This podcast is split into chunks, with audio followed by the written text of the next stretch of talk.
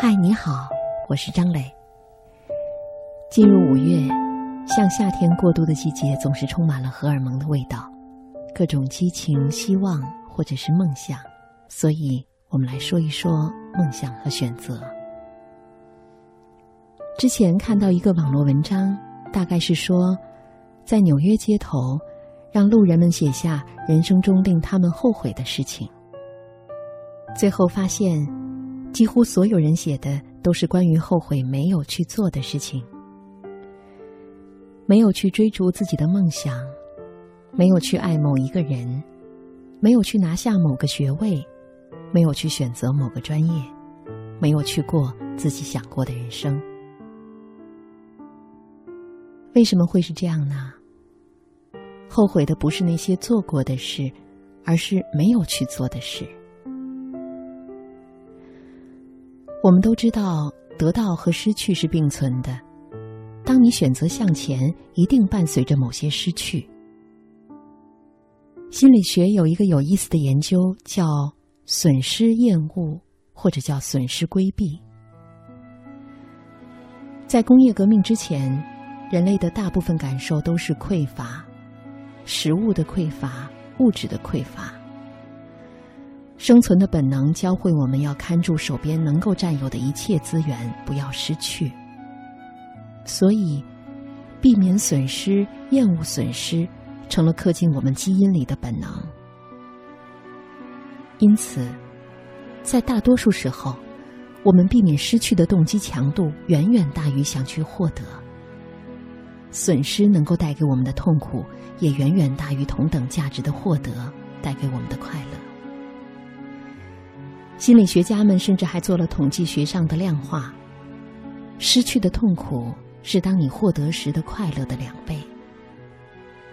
打个比方，你丢掉一百块钱的痛苦会大于你得到一百块钱的快乐，而当你得到两百块时才会大致平复。所以，理智会让你做出去获得两百块钱的决定，而基因和本能。会让你守住一百块就好。做这个研究的心理学家叫丹尼尔·卡内曼，他因此获得了二零零二年的诺贝尔经济学奖。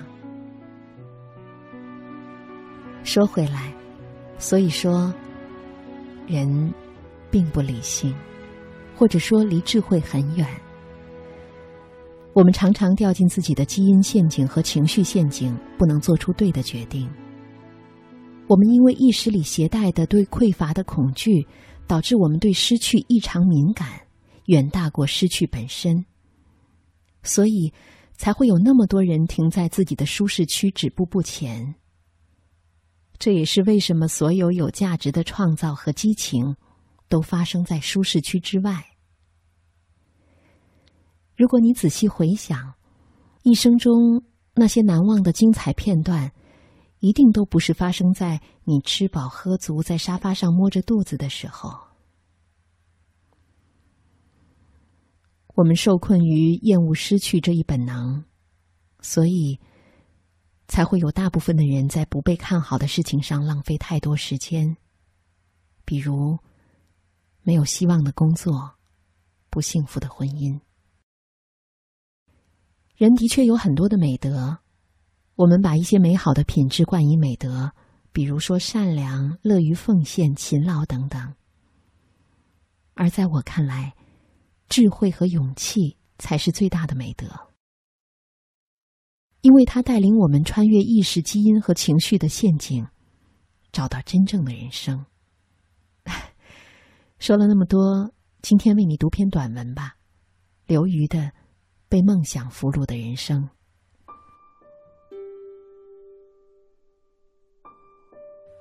你肯定有这样一个朋友吧，在银行工作，长得一般，业务凑合，有老婆孩子，勤勤恳恳养家糊口，不爱说话。但如果开口说话，说的话也多半无趣无味。总之，形象非常白开水，在任何一个社交场合里都是角落不大起眼的人。事实上。你肯定有不止一个这样的朋友，事实上，你自己没准儿就是这样的人。你能想象这个朋友突然有一天离家出走了吗？然后等你在听说他的消息时，据说他已经到了巴黎，正从头开始学画画，要做一个画家。你很难想象，但是毛姆却写了这样一个人，他的名字叫查尔斯。在留下一张内容为“晚饭准备好了”的纸条之后，他离开自己相伴十七年的妻子和两个孩子，去了巴黎。那一年他四十岁，住在全巴黎最破旧的旅馆，身上只有一百块钱。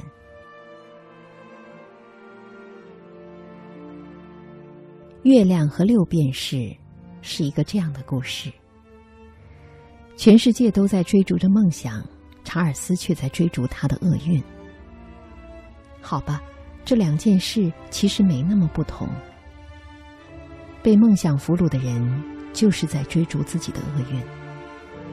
当然，这里所说的梦想是真的梦想，不是爸爸妈妈说、老师说、电视报纸说里被说出来的那个蓝图，不是蓝领白领之上的那个金领，不是猎人给麻雀设的圈套里的那点米粒儿。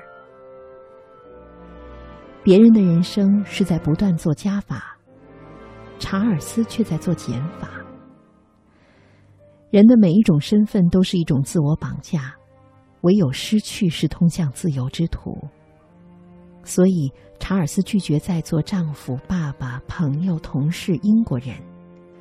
他甩掉一个一个身份，如同脱去一层一层衣服，最后一抬脚。赤身裸体踏进内心召唤的冰窟窿里去。小说里的那个我问他：“难道你不爱你的孩子们吗？”他说：“我对他们没有特殊感情。”我再问他：“难道你连爱情都不需要吗？”他说：“爱情只会干扰我画画。”别人也许会同情他的穷困潦倒，他拿起画笔时，却觉得自己是一个君王。这样的人当然可恶，他的眼里只有自己，没有别人，不屑和社会发生任何关系。但他又很无辜，因为他的眼里岂止没有别人，甚至没有他自己。他不是选择了梦想。而是被梦想击中。用他自己的话来说：“我必须画画，就像溺水的人必须挣扎。”如果说他与别人有什么不同，就是他比别人更服从宿命。梦想多么妖冶，多么锋利，人们在惊慌中四处逃窜，逃向功名或者利禄。或者求功名利禄而不得的怨恨，但是查尔斯拒绝成为人们里的那个门。满地都是六便士，他却抬头看见了月亮。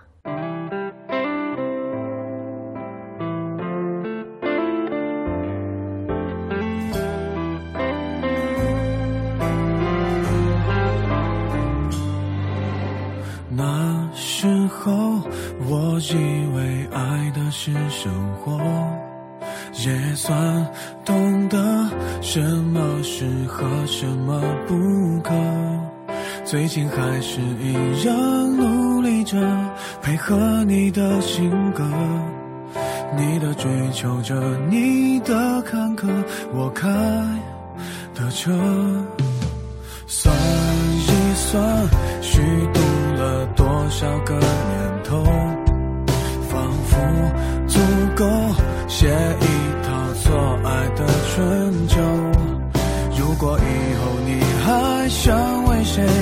浪费美好时候，眼泪只能在我的胸膛毫无保留。互相折磨到白头。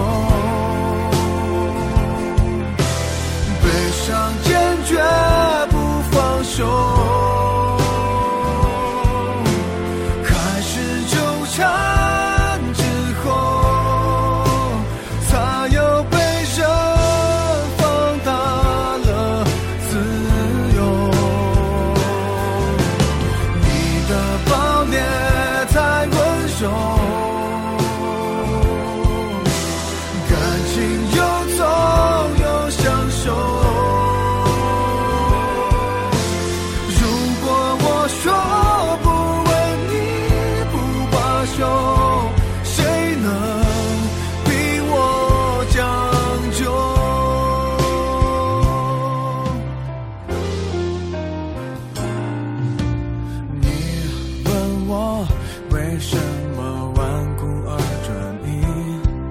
天下太大，总有人比你更合适。其实我觉得这样不值，可没选择方式。你一出场，别人都显得不过如此。